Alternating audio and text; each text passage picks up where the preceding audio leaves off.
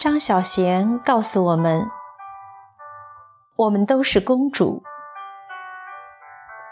每个女人多多少少都是公主，分别只是她是落难公主还是快乐公主。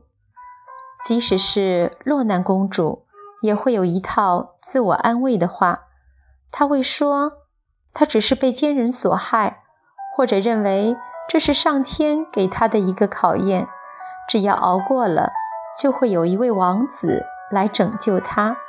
从此以后，她恢复高贵的身份，快快乐乐地生活下去。快乐公主就简单的多了，机遇总是眷顾她，她常常被宠着、爱着。生活里纵有不如意的时刻，幸福最后还是会降临。她的路总是比别人顺利。她遇到的男人都迁就她、疼她，这个世界好像绕着她而转的。女孩子小时候无不渴望被选中，在学校的歌舞剧里饰演纯洁漂亮的公主。我们是这样被调教出来的。你看那些童话故事和漂亮的公主裙，便知道，有些人像我。虽然觉得巫婆其实更有性格，但是谁说那并不是因为知道自己不会被选中扮演公主，所以就说喜欢巫婆呢？谁知道巫婆不也是落难公主？正因为落难，所以记恨。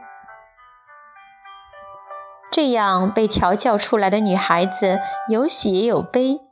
那会成为一辈子的公主情一结。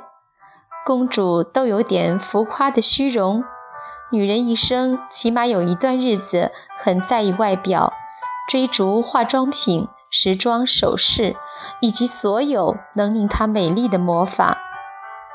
公主都以为会有一个王子来爱她，公主都相信自己是漂亮的，公主都依照自己的想法而活。她是为自己而活的，这种公主情意结会在一生中无数的时刻冒出来。